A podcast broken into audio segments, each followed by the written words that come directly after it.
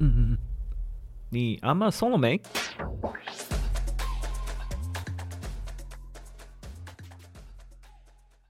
？Hello Hello Hello，我是 David，好久没有坐在电脑前面录音了。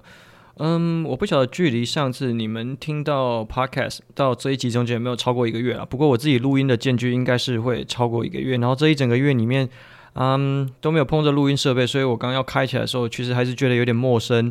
然后以前会习惯，比方说我会放一个笔记本啊，可能放在旁边，然后去写一下今天可能要讲什么东西。我刚刚就有点手忙脚乱。好，那讲一下我这个月，我说这段时间我在做什么好了。那这一集其实会跟比较多会跟亚马逊没有关系啊，就是大概其实我过去一年里面，我我觉得我真的是蛮算蛮认真工作的，所以说呃，所以我讲一下我前一段时间在做什么吧。前一段时间我们终于放了一个啊，放了一个长假。去出国去玩了一阵子，去韩国去了哎几天啊？记得去了八天。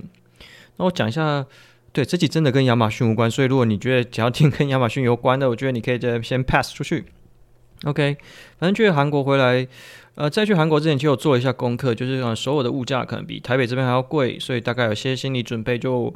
过去了。可是实际上到当地的感觉让我觉得，其实。嗯，我不觉得首尔比台北贵，我反而觉得在某些部分，尤其是吃的，因为是外食，因为像是其实我是外食族嘛，所以我在外食的状况下来说，我觉得其实呃台北比首尔贵吗？没有啊，台北应该跟首尔。差不多，甚至有一些部分还会比台北贵哦，哎，台北还会比较贵哦。那可能因为我比较，因为我个人比较怕热，所以我比较少去夜市。比如果你要说比夜市小吃啊那些东西，一定是台北、台湾还是比较便宜啦。所以我觉得这个物价感觉其实差很大。然后回来的时候，然后我们自己这边聊天都说，哎，还是说干脆我们之后整个 office 就是我们全部搬去其他国家好了，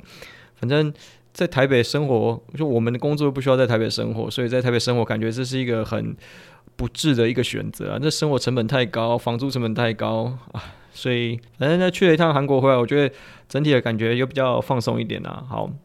然后最近也有在啊、面试一下新的员工，因为我们最近其实真的在出国之前，我们有评评估一下，其实我们的小团队里面呢，大概。呃，事情的 loading 也也越来越重，所以我们需要找一些新的人。然后我讲一下我之前啊，应该说这段时间稍微面试，或是跟一些嗯、以往过去觉得还不错的这些 candidate 聊天之后，我现在有什么想法？就是我觉得以台湾目前，就是直白来说啦，就是我觉得台湾的新鲜人们还要再加油。就是我觉得。呃，我不晓得是台湾的职，应该说台湾的职场比较多。其实我觉得当时我可以理解，其实对于劳工来说是蛮辛苦的，就是薪水低，然后事情多。可是反过来，其实比方说我像接触国外的话，就是，呃，或许或许我的公司里面，或者是或许我客户的公司里面，我所看到的大部分的年轻人可能都蛮积极的，很积极的，就是你看得出来他。很想要离开这间公司去做一点什么，可是在这间公司里面，我们其实因为尤其像我们这种属于像接案性质的，会有一种特别的状况，就是你随时都会有一个危机意识，就是，嗯，如果今天啊、这间公司的目标这件事情我不会，我要自己想办法去把这件事情搞定。所以每一个人在解决问题跟自学，还有就是呃想办法把所有事情，就大部分的时间你在做的事情，有很多的时候不确定性可能都是一半的，所以我们很没有。很多时候都要去做一些，呃，是要自己下决定的一些，呃，是任务。比方说，像一开始可能要去，呃，我们最举举最最简单的，可能公司的目标就是，呃，采购，你可能要去找到一个谈到一个更好的这个票企，那票期上可以增加时间。公司没有具体跟你说你应该要怎么做，然后但这件事情任务就交给你了，然后大概什么时间内要完成，那就是很多时候，比方说像我看到这样子，我大概去抓一下什么什么，在面试的过程中看一下什么样子的人有这样子的个性，就台湾的，就是新鲜人可能比较偏保守一点，就是我不晓得是这个职场的关系呢，还是是这个教育的关系，反正我自己。啊、面试面试，就是一路上从以前在科技厂一路面试到现在，我对台湾的这个就业环境还有劳工的，不要说劳工了，就是新鲜人，新鲜人中间的这个差距，其实我是蛮担忧的。OK，那也说回来吧，就是为什么最近刚好有时间可以去做这么多事情，就是如果有跟我比较熟悉的人应该知道，就是我前嗯，在前一份工作，就是大家常听常听到的那个选品铺啊、精品铺，然后有 aggregator 那间那间公司。那啊、本来很有 guts 的，就是跟公司说，OK，我不续约了，我想要不，我我应该说我这个合约不 renew 了，因为我自己也知道，就是我可能在公司还是有一定的话语权。因为比方说像 aggregator 这边是我谈的嘛，所以我觉得我在这边是有一定的影响力的。所以可能就是有一种以退为进的角度，然后因为一方面我也知道，就是如果就算我没有这份工，哎，我没有这个客户了，我好像也不会损失啊、当然损失是蛮多的，没错，但是我还有其他的地方可以就是拉回来，这是我自己有把握的。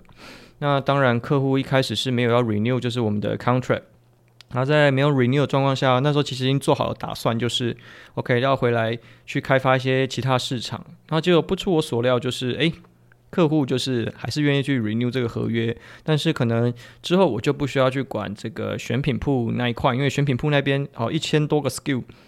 呃，其实阿里阿扎的这些大小事、日常琐事，然后其实就占了我的工作很大的一部分。那其实我也是蛮庆幸可以把这段时间省下来。那我现在做就是针对这个客户这边的话，大概就是剩下这个新的 aggregator 这个品牌。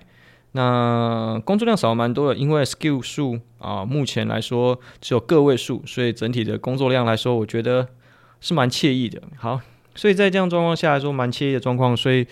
我就有决定说，OK，好，那之后我们就针对我们自己，就大家可能会说，哎，David，你的工作到底是什么？然后想说，OK，现在具体可以思考一下，我们啊团队之后该怎么做。那也顺便要反省一下，是说，OK，去年这一整年有没有？哪一些地方其实是没有做好的？那首先当然是跟呃很大一部分是就是这个，应该也是我现职的公司啊，就是这个客户的这个选品铺这边，也不是选品铺，是整个公司。其实我们去年二零二二年是没有达到我们的业绩目标的，就是我们是呃 behind，就是 behind the target。可是实际上来说，我们的 market share 并没有掉太多。那我们可以理解这是市场上的一个问题，所以我们尽量就是我们尽量在没有办法达到目标状况下，我们去把毛利守住。那可是，在毛利守住的状况下来说，我们做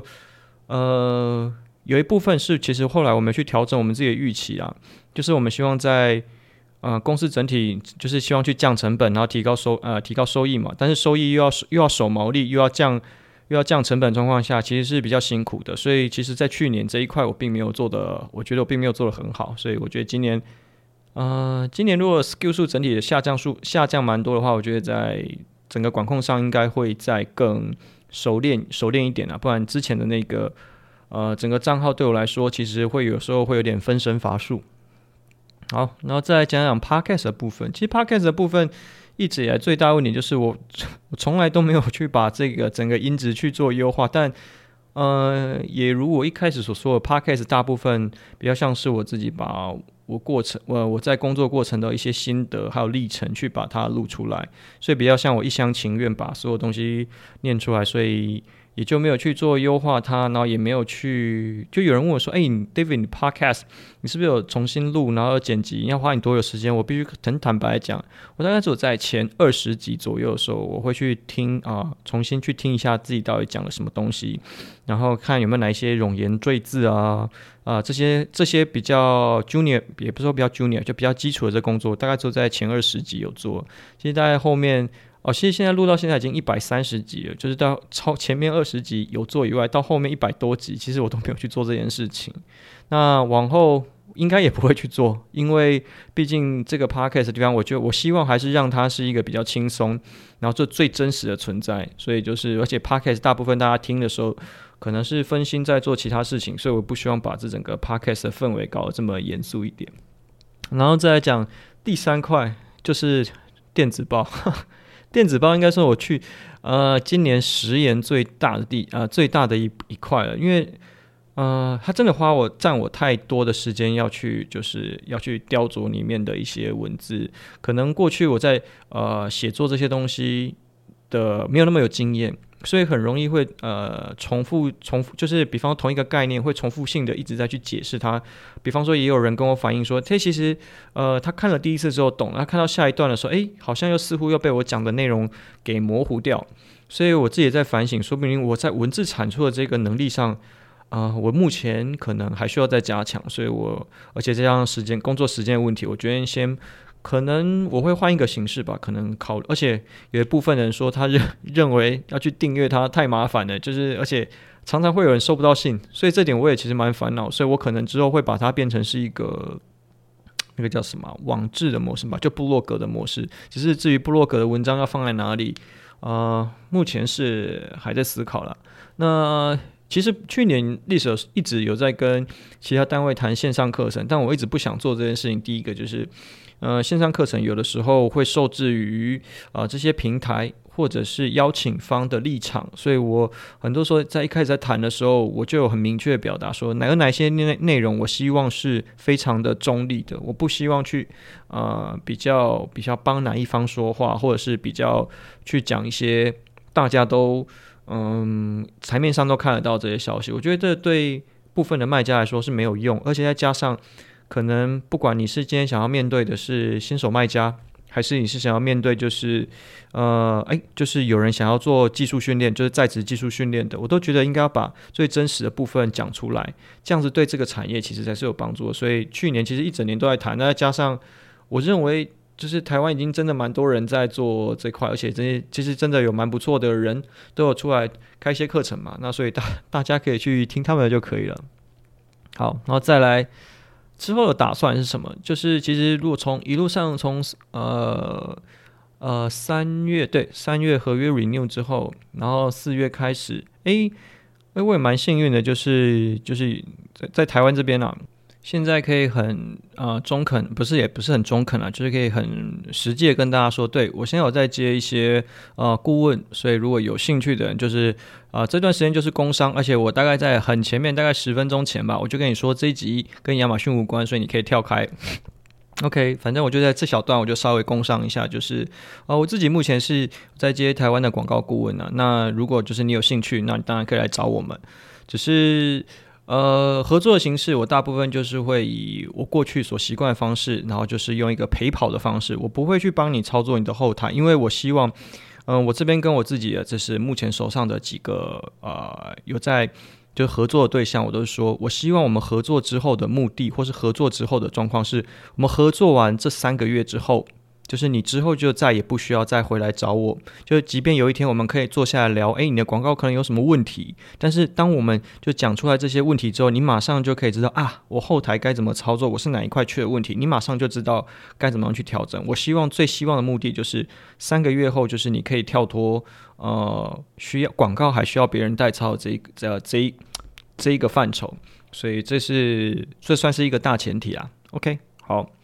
那在之后 Podcast 的部分呢？因为呃，今年我们应该说我们在去年，我也忘记哪一集了，就是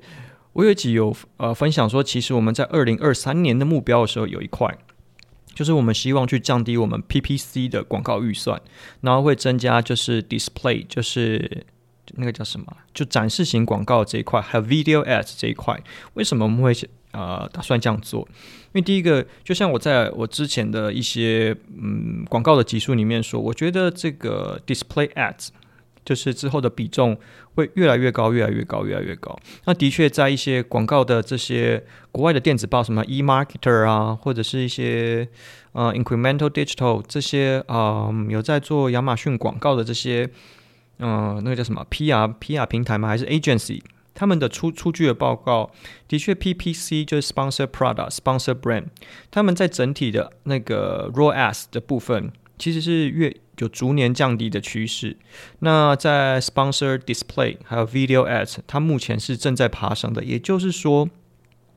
Display Ads 跟 Video Ads，他们在之后的表现是一定会越来越好的。当然，在现阶段而言，我记得看了数字，就是如果什么样叫表现好的 ROAS 的话，PPC 大概是要就是 ROAS 要大于五，也就是 Echoes 大概小于二十 percent 啊，也就是说。呃，大呃好，我们就说大概是五好了。可是实际上现在 display ads 的话，比较好的 ROAS 大概就是在一点五甚至到二，所以其实它的这个投资报酬率相对来说还是低的。所以我们今年的目标是有一部分我们希望去假设呢，我们整体的销售状况还不错，我们会希望把一部分的广告的预算挪去做 display ads 跟 video ads。然后至于为什么要做 display ads，因为第一个 display display ads 的呃广告数据是目前是抓不到的，所以你的就我我也抓不到其他人的 display ads。也就是说，竞争对手不管是你还是我，只要你的现在广告是投在 display ads 的时候，其实是没有办法去追踪到的，也你也只有亚马逊后台的数字可以看。那这样子的状况就会变成说，OK，谁的？啊，广告的 mindset 比较强，广告的数据越多，那大家对于这个市场的掌控力就更强。所以我们希望逐步的去调，慢慢的，当然我们不会说一下子就是拉高整个 display ads 的比例。那我们在整体的呃投资报酬、广告投资报酬率上面一定会不好，非常的不好看。所以可能还是会啊、呃、pending 一下。不是 pending 一下，就是稍微会呃抓一下笔啊。我们目标是今今年希望大概有挪五趴到十趴的预算到 display ads，然后 video ads 的部分，其实我相信呢，就是今天我才跟就是像 Watson 或是比较大家比较熟的 Aaron，我们就聊到就是我会把那个。Video video ads 的这个比例逐渐拉高，或是去存一些啊、呃，开始存一些广告素材，哎，video 的广告素材。因为在去年的时候，呃，Amazon 把所有的 video 以前有 sponsor brand video，然后 display video，有好多 video，现在统称把所有的 sponsor brand 啊，sponsor 嗯不对，把所有的 video 统称为 video ads。那目前的版位它有有很多 beta 版本的版位都一直跑出来。所以我们觉得它这个之后一定会是一个趋势，所以我们目前正在累积我们自己影片的素材，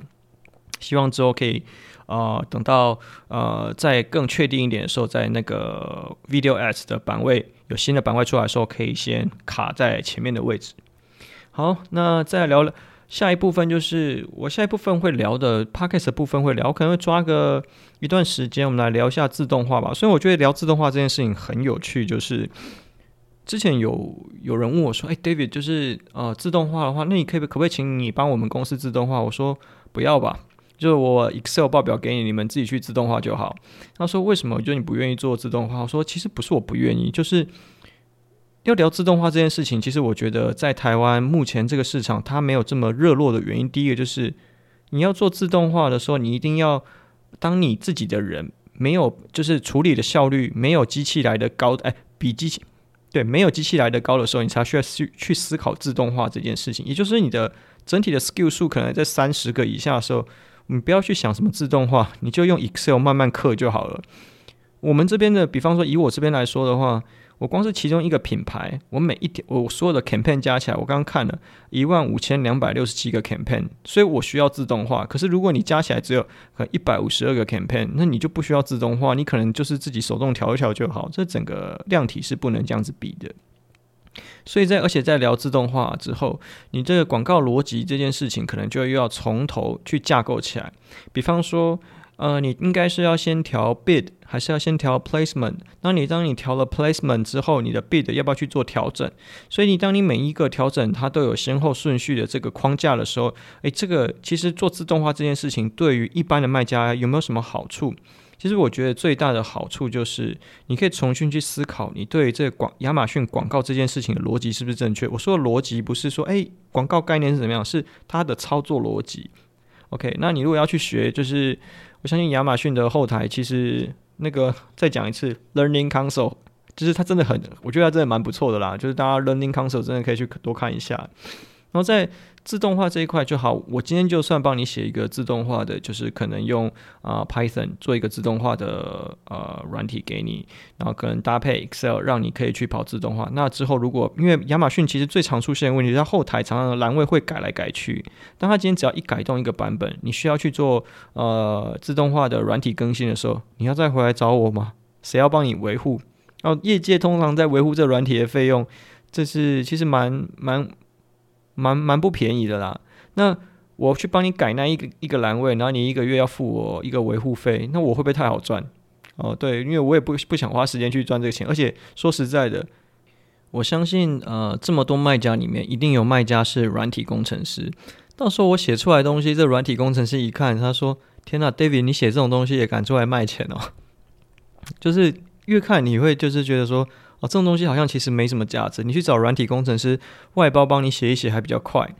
哦，因为我自己在对呃，比方说，因为我的角色其实，在之前的呃单位里面的时候，很多时候是当呃亚马逊的 account manager 跟啊、工程师中间的这个窗口，我在翻译两方的这个语言。那其实当工程师最大的问题就是我听不懂你们这个团队的需求是什么。那一旦听懂这个团队需求，这个工程师呢，啵啵啵，马上这个软体就写。所以我问他说：“呃，这个东西很难吗？”他说：“嗯，没有，这个东西其实逻辑蛮简单的，那就是也蛮好写的。”然后我说：“那什么比较难？”他说：“嗯，什么比较难哦？就是找到问题比较难。”OK，好，反正这个就是说来话长了，就是为什么不讲自动化这一块？呃，或是为什么我不需要去跟大家？为什么以前没有说什么啊？David，你要不要靠自动化出来跟大家开个课啊？我说这个东西没有什么好开课的，那就是一个逻辑问题，不是也不要讲逻辑，讲到这么深奥了。就是他就是把所有你想得到、你嘴巴讲得出来的东西，把它写成电脑听得懂的语言，然后去让整个系统跑得更顺畅而已。那尤其像现在 OpenAI 出来，ChatGPT 出来。如果很多人会使用 ChatGPT 的，这是啊广泛应用的话，其实你已经可以写出很基础的这些自动化程式了，可以写出一个 Python 的自动化程式是写得出来的。那所以这件事情本身存在意义又更低。那我觉得我想要做的事情，应该是会花过之后会花一小段时间再聊。我们在写自动化的过程中，可能去诶反向的回去检视我们自己在做亚马逊的过程中有没有哪一些的。呃，过程或者是 SOP，其实是可以呃被优化的，因为你知道，就是当呃你写出来的 SOP 要把它变成是一个自动化过程中，你当然会去每一行就是写程式码的时候会在那边 try 嘛。这时候软体工程师会告诉你说，哎，其实你可以这个回圈不用这样写，你可以怎么样去写？你就哎反思自己说，哎，其实我其诶，这个意思是我操作的盲点呢。其实我可以回去反思一下我操作的盲点，所以我之后可能会花一些时间，就是针对自动化我们所一些所发现的内容，然后去反推自己在运营的日常，然后对账的日常，然后做广告的日常，这些内容当中有没有哪一些部分是值得我们可以拿出来讨论？好，那最后一块可能就是比较偏向。布洛格文章产出就是像我前面讲，原本是电子报的部分，我现在也在想思考看看怎么样把这些文章把它丢出来会比较好，不然我自己呃写文章能力其实没有这么强啊，就是写出来就像啊、部分其他人跟我讲的，就是写出来的这些内容，要么就是写的太艰涩，然后要么就是会常常就是会鬼打墙，在那边一直围绕着这个概念。就是反而讲越讲会越不清楚，那我会思考一下这个部分该怎么做，然后把电子报部分把它变成可能是公开的网志部落格，那就反正之后再看看吧。对，然后还有另外一个在忙的事情，就是现在在忙啊、呃、金鱼计划，就是亚马逊每年的这几年呢、都会有金鱼计划嘛。那我觉得金鱼计划的卖家也不需要担心，如果是跟我同组的，我也是啊。跟我所承诺的一样，就是如果你们有任何问题来问我，我都很乐意回答。然后只要就是你们跟我大概确认一下什么时间我是有空的，我都愿意去帮你们回答你们的问题。那甚至就是你也不需要来找我说什么，诶，David 可不可以找你当做我们的陪跑教练？诶，不需要，就是我会在这个金鱼计划呃这个组别里面担任这个 Seller Coach，其实意义跟做陪跑教练的意呃是同样的，所以。如果你们愿意来问我，我其实很乐意回答。那只要你们就是有提前来跟我讲，那的我时间上可以配合的话，就是我都很容易去回答你们所有问题。但是就是如果你们不问，就什么都没有。OK，好，那差不多就是呃这段时间消失了一段时间，然后刚好回来，就是啊、充个电回来，然后准备今年看看之后还有没有更好的发展吧。那今天就到这样，OK，That's all。